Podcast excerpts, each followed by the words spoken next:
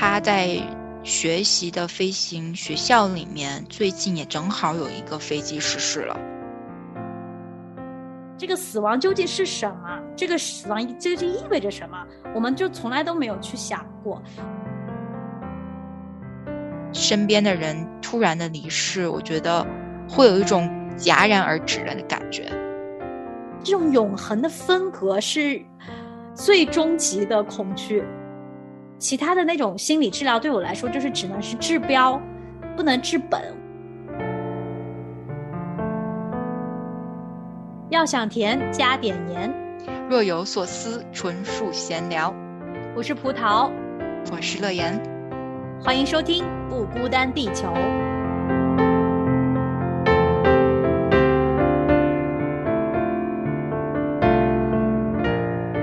上一期我们聊到了那个说走就走的旅行，哈，我们也提到了说那个坐飞机啊，然后出去玩啊。然后吴非还提到说买到了很超值的特价机票，可开心了。然后这没过两天就收到了一个国内很不好的消息哈，关于东航的这个飞机失联，然后失事，然后现在还在各种的搜救的过程当中。嗯，你是怎么得到这个消息的？看到这个消息的，核桃？我是。啊，刷手机，它弹出来一个消息，就是我会有关注那种新闻的那种 headline 的那种头条，嗯，就是一个赫然醒目的广西空难这样子的一个标题，然后我就点开看，一百三十二个人，我当时就觉得这个事情很重大，就把那个文字读完了，陆续就开始看到有各种朋友圈啊，各种社交媒体就开始有各种图片啊、视频啊。后来我记得你也跟我就开始聊这个事儿了嘛，嗯嗯，国内很少出现这种很大型的空难，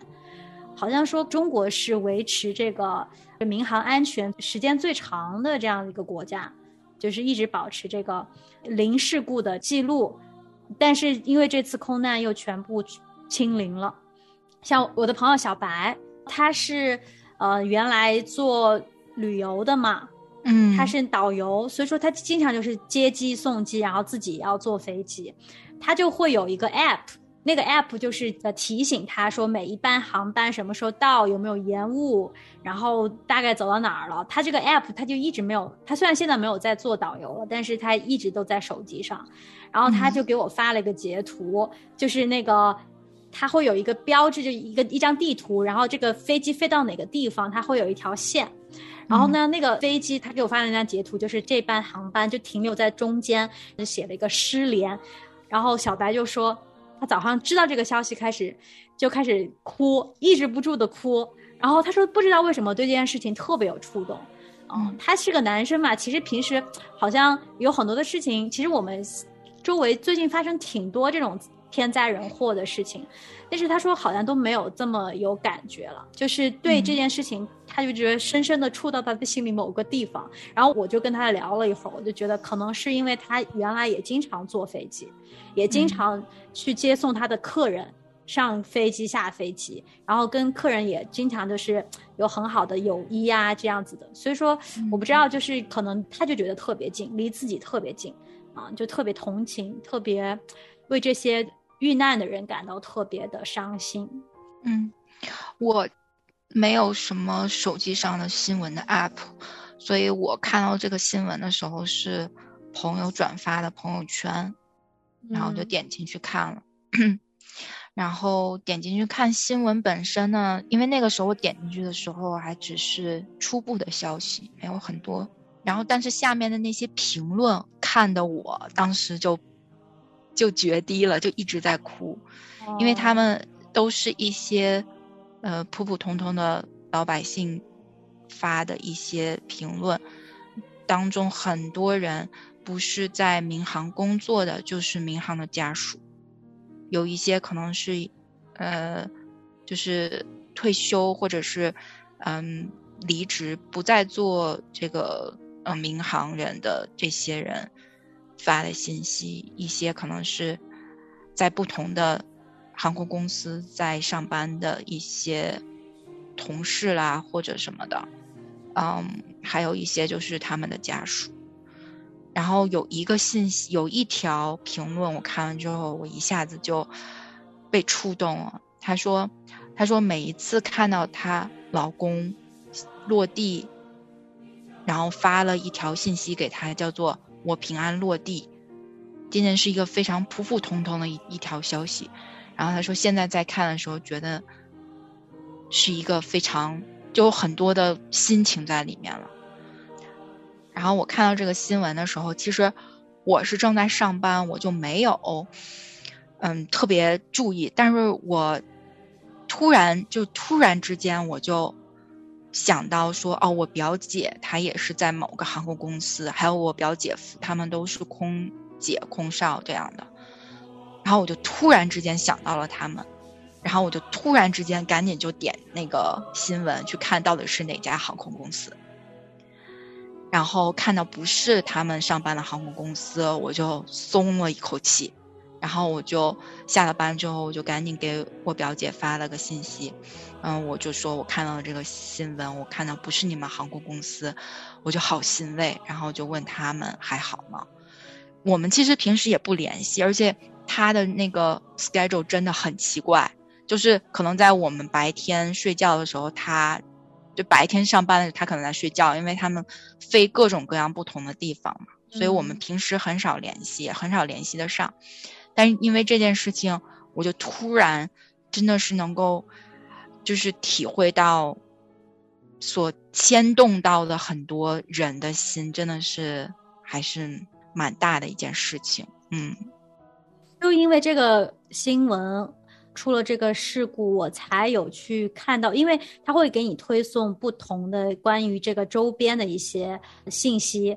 有一些就是总结的这些空乘人员啊、机组人员他们日常的一个生活是怎么样子的，我有进去看。然后就说到近两年，因为疫情的原因，嗯，很多的航班就停飞，要么就是几乎就没有人坐，所以说其实他们在这两年，嗯，收入也大减。很多航空公司就是处于一种完全亏损的一个状态，飞行员啊，还有呃空少、空姐这样子的乘务人员，他们啊很多就是没有工作在家里，就是其实他们的生活就像你刚才说的黑白颠倒，然后呢还要因为疫情的影响啊，或者有些什么样子的影响，他们都会面临停飞，其实生存上其实挺大的压力的，然后身体上都是有很多的压力在的。嗯，再加上这次发生这个事情，我觉得就是让我们也看到有一群这样子的工作人员，就是他们这个职业其实是很特殊的，我们平时也没有过多的去关注，而且甚至是有人觉得这个职业其实是挺光鲜、挺亮丽的。之前娟子姐也有采访过一个空姐，哎，真的是在呃上个月我们职场的节目当中，个姊妹她就是空姐。还真的采访过他，他也说了很多他呃工作当中的一些体会，然后他觉得在这份工作当中，神对他的一些心意吧。这份工作其实我们很少很少有机会去接触到，然后因为发生这样的事情，我觉得大家的眼光可能又再次的聚焦在这一群人身上啊。其实我发现很多的职业都挺。怎么讲？有点像隔行如隔山吧。大家都讲，就是外行人看，就是觉得啊，你的职业挺好的呀。就是我的有各种苦，但其实我觉得每一行每一个专业领域，就是都是有他自己的背后的辛酸。特别是我觉得在这种可能付出生命代价，像这种消防员呐、飞行员呐，我觉得就是真的是高危职业。特别他们的家人每一天都要用这样的心情去。忐忑去担忧，在恐惧当中啊，真的是很不容易。是的，我说到这个职业哈，我有一个朋友，他呢现在正在学习呃开飞机，他以后的梦想就是做一个飞行员。嗯，今天我也跟他稍微稍微有聊过那么几句，他在学习的飞行学校里面，最近也正好有一个飞机失事了。然后正好就是他前几天用的同一架飞机，所以他就说说哦，他好担心是不是因为他开完了那架飞机之后检查了没有发现，就没有发现该发现的问题，以至于导致说这个飞机的失事。他就是有那种后怕和有那种说，嗯，那种心情就对，这种心情就是说，哦，我会不会是因为是我导致了什么什么，造成了这个灾难或造成了这个悲剧的发生？我觉得特别能够理解那个心情。我觉得。就是有些时候，我们在我们自己的工作的岗位，哈，可能危险系数并不是那么高的时候，我们很允许自己犯错，或允许别人犯错。但是在有一些工作的的职业当中，其实是容不得你犯一点错误的。对于你的职业素质，对于你的整个对这个工作的态度，都是有很高要求的。但是我从来没有把这个标准跟。这个乘务员就是在飞机里面的乘务员联系起来，因为我觉得就像你说的，他们是光鲜亮丽的，他们都是帅哥美女，然后在飞机上就去服务乘客就好了，也觉得这个工作并不是那么复杂，就是直到发生这个事情，就也让我去诚心的去让我自己自己去审视这个这个职业，真的是。高危险的一个职业，他跟消防员、跟警察，好像让我们敬佩的那些职业是一样的。我现在想到还有一个职业也变成高危职业了，就是医生。嗯，照理说，感觉医生好像应该是很受人尊敬，在医院里应该是很平安的这样一群人，但是因为这个。医患的这些纠纷越来越多，近几年也看到很多这样的悲剧，啊，就就真的是觉得很多人是在用生命在工作，在上班。然后你刚才提到你的那个朋友，我想到就是有一个学术的名词叫幸存者综合症，嗯，也有叫生还者综合症的，它是就是。当一个灾难发生的时候，有生还有遇难的人嘛？那最后幸存下来的这些人，他就会觉得是自己的问题，就是我为什么活下来了？那个为什么是我？反而觉得就是自己不配，或者是觉得是他自己的问题导致了别人的死亡或者别人受伤。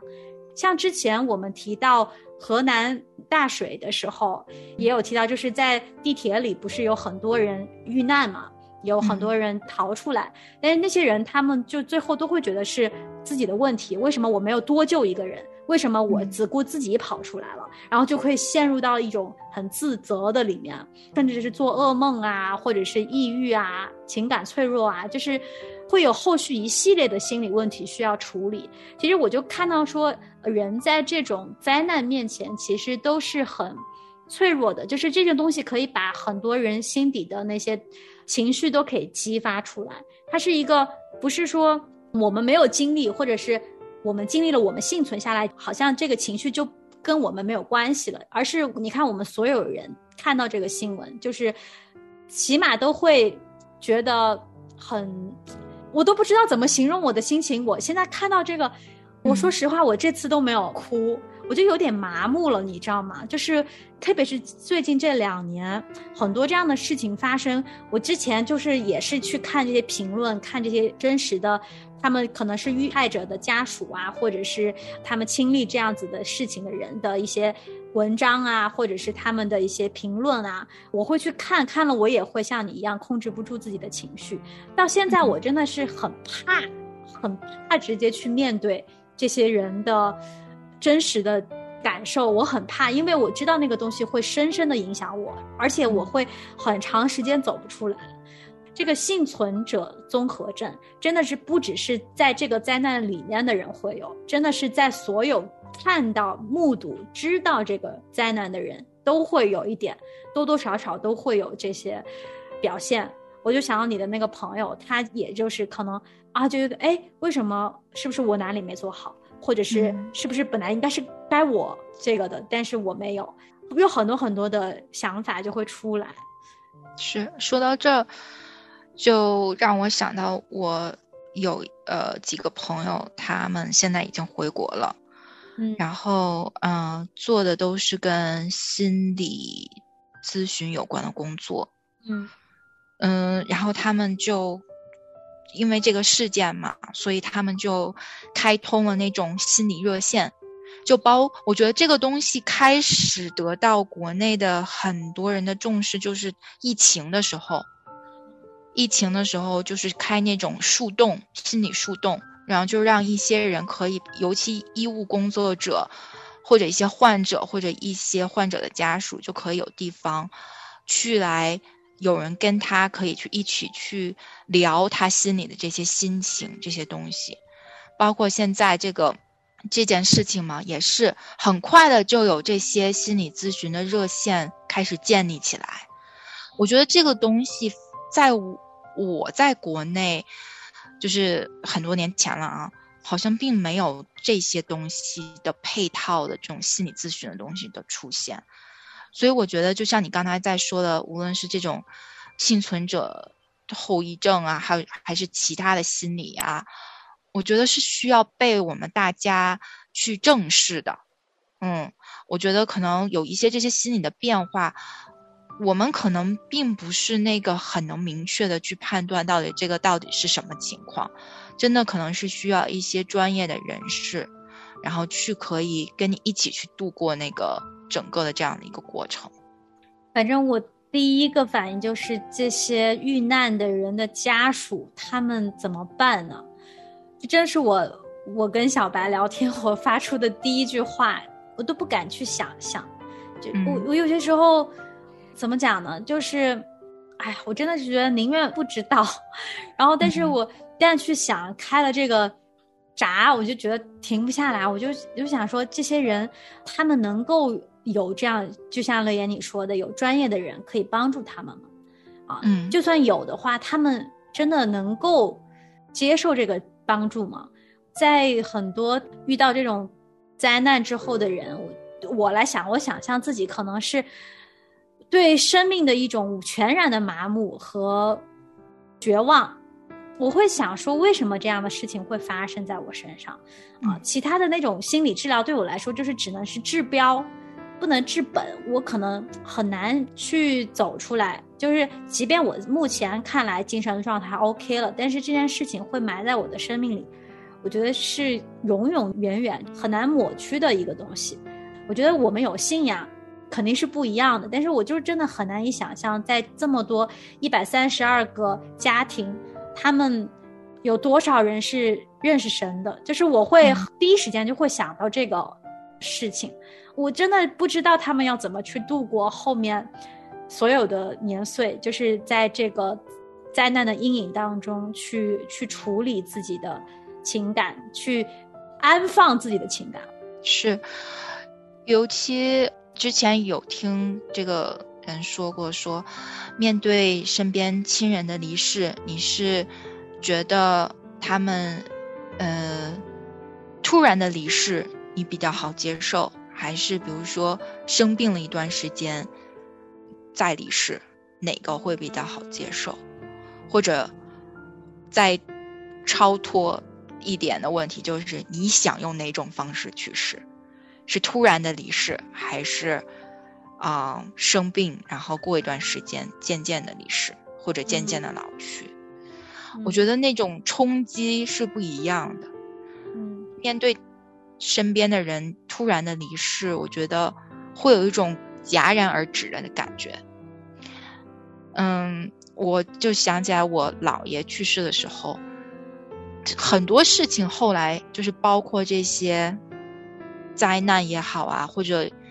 看到身边的朋友的朋友或者一些知道的人离世，都会让我勾起来我姥爷离世的那段那个时刻的事情。这个东西就是，它就埋藏在你心里面，就不知道后面经历了什么，就又会回到那个时候，回到那个 moment，回到那一天，那个时刻，然后。这样送走姥爷的那个场景，所以这个其实有好多事情，我们在心里面好像把它隐藏的很好，但是后面就会发生一件事件，再重新的让你去面对这个曾经发生的这个事情。我想，在这个飞机上的这些人的家庭，他们可能也也会有很长一段时间是这样的，就可能发生的一件事情，或者去过的一些地方，说过的一句话，听到的一个词。甚至很多很多生活当中每天都会出现的事情，就会把你想起这个人，带回到曾经你们所一起经历的一些事情或去过的一些地方。我觉得这就是生命的一种一种诠释吧，真的是太脆弱了。你不知道什么时候生命就会，这个谁都说不准。你刚才说的那个选择题。你觉得哪一样更好受一些？我突然想到一个《老友记》里面有一集，它是一种很搞笑的方式说这个话题的，就是有一集 Ross 跟 Chandler 他们在咖啡厅里面就想要跟女生搭讪，就是那天的报纸呢是一个也是一个灾难的一个头条，写的是好像欧洲某个城市被洪水淹没了，有多少人丧生这样子的一个事情，他们当时就是。想要去跟人搭讪嘛，就不知道说什么，然后就突然看到旁边一个报纸，然后那个 Rose 就问了那个女生说：“她说你想要怎么死？你是想要被洪水淹死呢，还是要被火烧死？”他是在那个剧情当中，你就觉得是很搞笑的一件事情。其实，如果我们要去想死亡这件事情，它真的很沉重。如果不是在这样一个情景喜剧里面，他以这样子的一个。轻松、很幽默、很搞笑的方式问出来的话，我觉得很少有人愿意去直面、愿意去思考这样子一个沉重的话题。对我来说，像我是经历过，我身边最重要的人几乎都送走了，就是我的我的奶奶、外婆，然后我爸爸。就是送走他们的时候，他们都是怎么讲？我爸爸是属于病了很久，然后呢，我外婆跟我奶奶是。突然之间，但是因为年纪也比较大嘛，就是还家人接受程度还是高一点的。但是我我爸爸虽然病了很久，我觉得病了多久都不能不能让你好受一些。就是你知道，你虽然有预期这件事情一定会发生，但是当它真的发生的时候，对你来说永远都是突然的。嗯，这是我自己的感受，就是。这个人在和不在的那一秒钟，你就觉得是生与死的那个距离太远了，嗯，你会觉得怎么样都不可能准备的好。他病了五年、十年、二十年，当那一刻来的时候，你还是觉得没有准备好，就是，嗯，所以说，我觉得死亡这个话题就是我们。去想，它就是一件非常让人恐惧的事情，没有办法做准备，它就是一个永恒的距离，永恒的不可以再修复的这样的一种伤害。后来我有信仰之后，我又在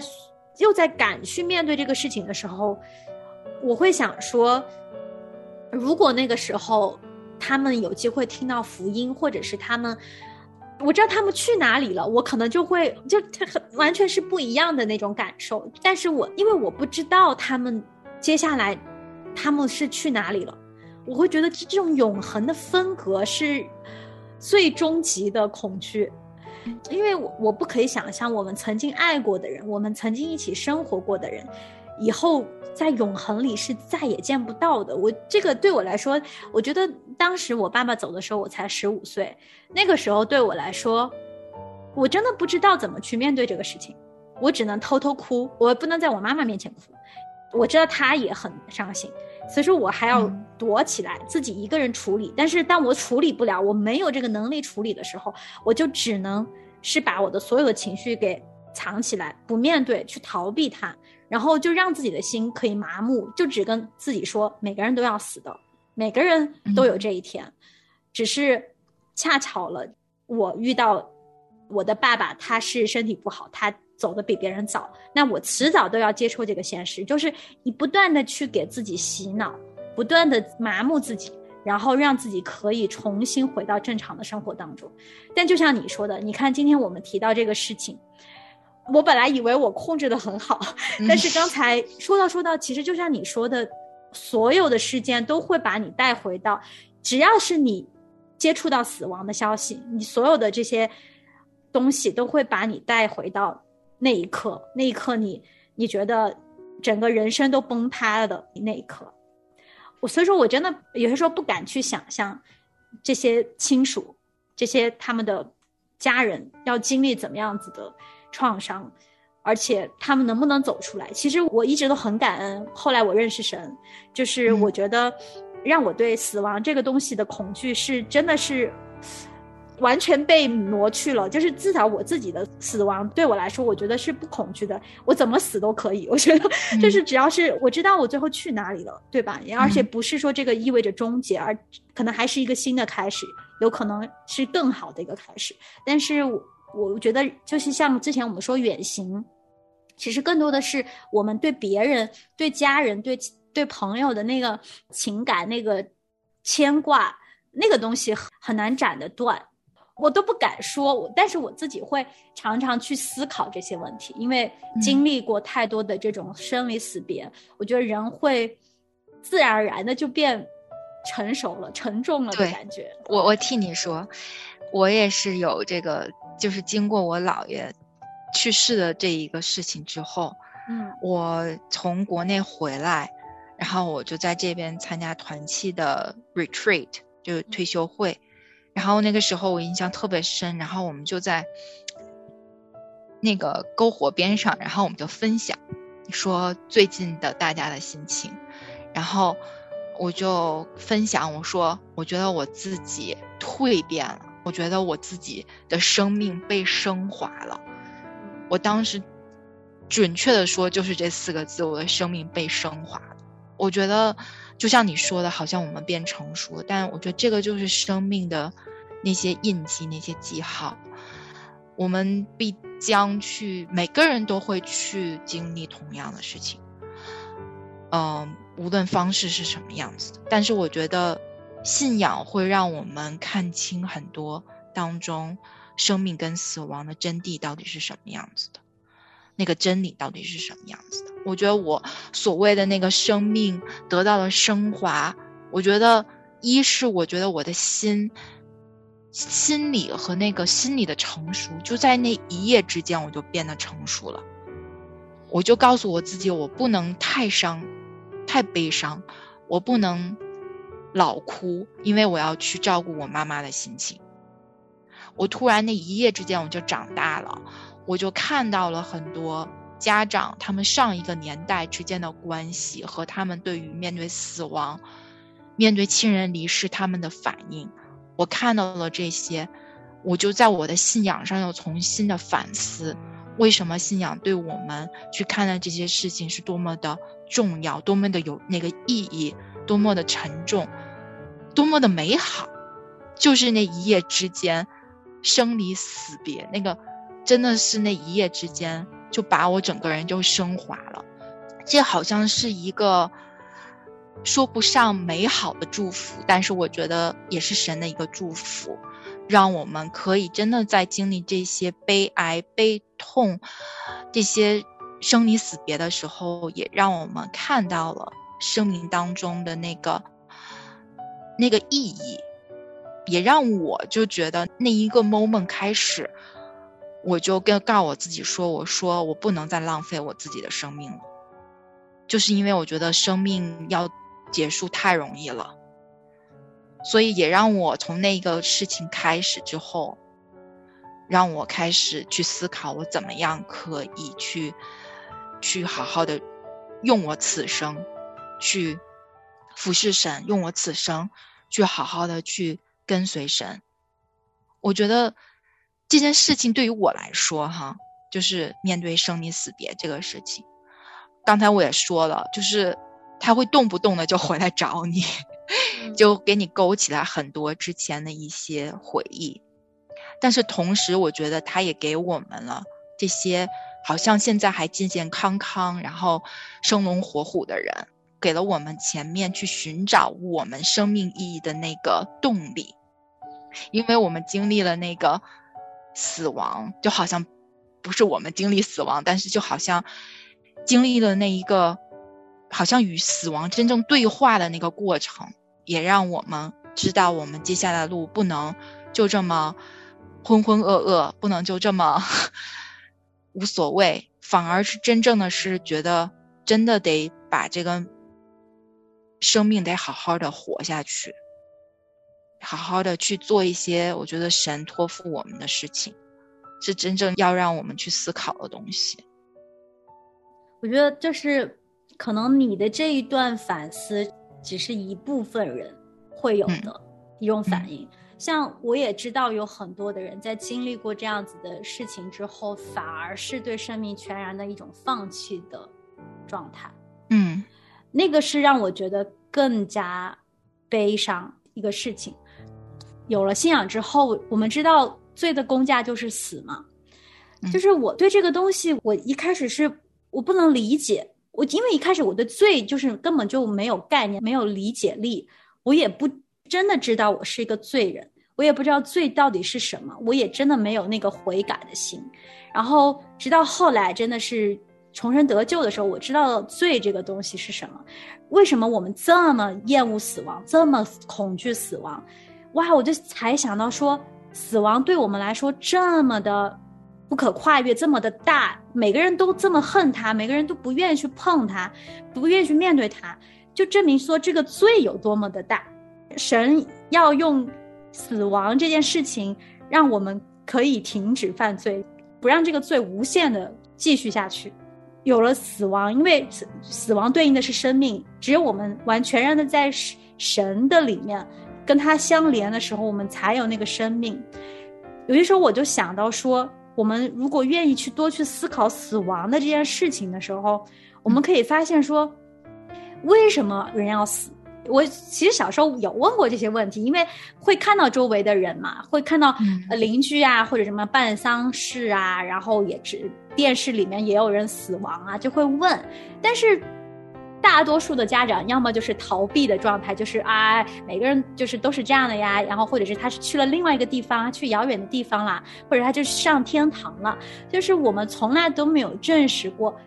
这个死亡究竟是什么？这个死亡究竟意味着什么？我们就从来都没有去想过。我觉得在这个信仰当中给了我答案，就是当我知道罪的公价就是死的时候，我突然知道了，哇，原来这个东西为什么我这么恐惧，这么黑暗？因为它的。源头是黑暗，这么黑暗的，是我们内心里面有一个抹不去的、也逃不开的这个东西，靠我们自己根本就没有办法胜过的东西，那就是这个罪。死亡也一样，我们逃不开、胜不过，只有是借着神，我们才有永生的这样子一个盼望。而这个盼望，就是从我们意识到这个一刻开始，在这个地上，在我们还活着的时候，就已经是在永恒的生命里面了。就是这个生命是不会终结的。我们跟神连接的这个生命是永远不会终结的时候，我觉得那个盼望生出来才可以战胜对死亡的恐惧。嗯，也不是说在这个地上我就突然知道哦，我要好好的过这一辈子，而是我反而觉得我不用那么努力了。就是我知道我在永恒里面，我我知道神神看着我是我这个生命，他要陶造我，要炼净我，要。就好好的跟着他，享受他给我的一切的美好供应就可以了。就是是一种我觉得可以全然安息的一种状态。有些时候，就是很多人，嗯，特别是无神论会说，死亡就好了呀，死的人比较开心，剩下的人比较惨，因为其实他已觉得死死就是一种安息了，歇了地上的 劳苦愁烦。但其实不是的，就是。我觉得，如果真的是死亡就安息了，为什么人这么怕死亡呢？其实就是说，它不是真正的安息。真正的安息是当我们可以战胜死亡的时候，我们知道在永恒里面，我们有一个永恒的丰盛的生命的时候，死亡只是一个短暂的一个时光的时候，我觉得那个东西才是让我们可以真正得安息的一个东西。这就是基督耶稣可以带给我们的，我觉得最宝贵的东西。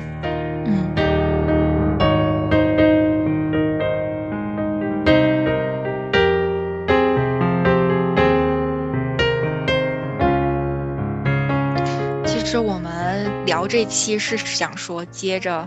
上一次上一期聊这个出行是吧？就是这样让我想到了，就是可能聊一点稍微轻松一点的话题。出门哈，你除了走路、骑自行车，然后然后开车，还有什么别的方式啊？坐飞机、坐轮船，各种各样的这个出行的方式。嗯，其实挺有意思的，因为现在这种文明社会嘛，大家都觉得都在追求怎样最快，怎样最方便，怎样最相对来说最安全。但是，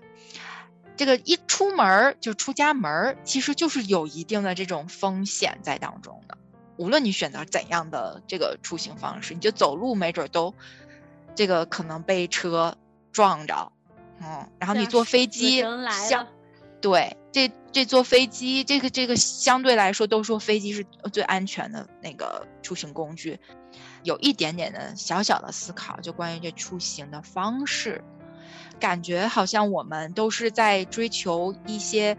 怎么快、怎么好、怎么舒适，但是没有没有太多的，就是想说怎样出行最安全。感觉安全已经是已经必须要得到保障的事情，但是常常发生这些呃，比如说车祸也好啊，或者说嗯这些空难也好啊，就好像给我们敲醒了一个警钟，就其实出行安全才是首要的，才是最重要的。你换再漂亮的车，它不安全也不行。就我今天才收到一封信，就是我的车的。这个制造商给我发了一封信，就说我这个车要 recall，要这个召回，是因为其中有一个安全问题。我就仔仔细细、认认真的把那封信给读了一遍，然后它上面就写会对你人身造成危险，就突然让我觉得，哦，其实我买这辆车，我真的就为了代代步工具，我更快的打去到我想要去的地方，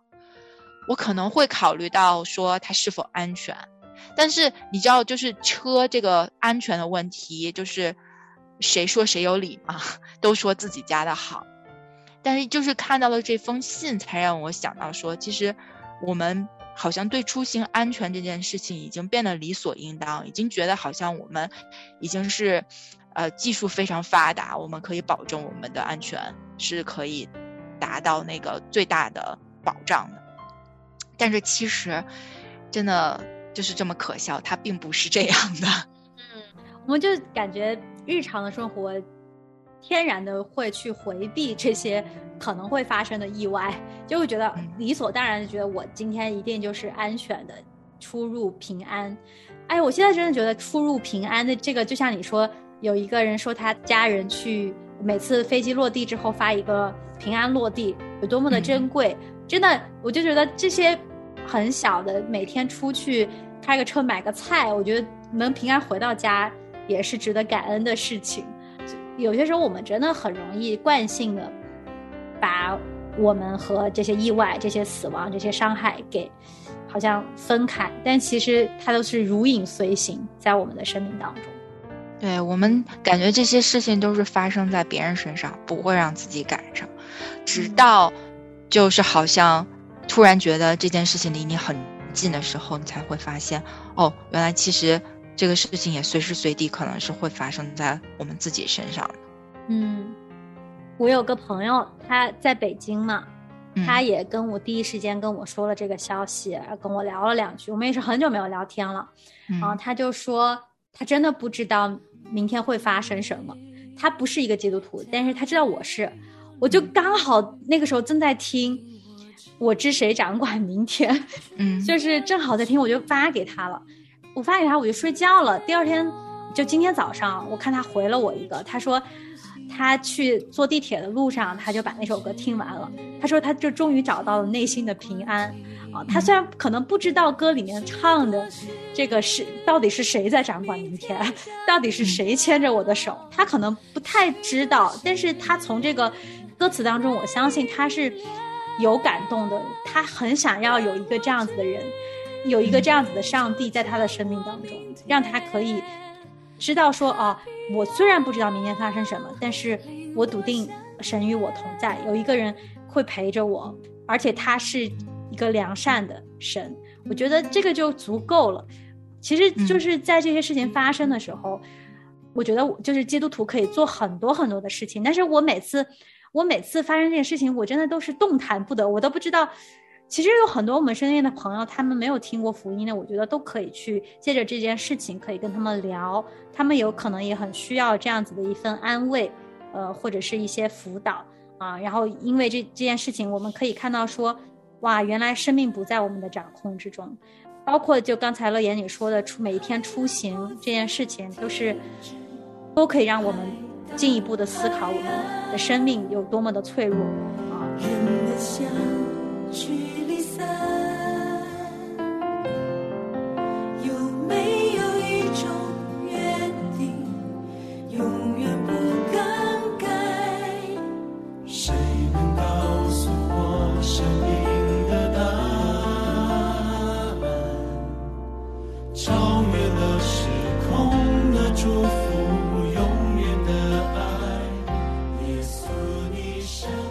实今天我们本来是原计划想要多聊聊这个出行的一些安全啊方式啊，啊，但是我觉得今天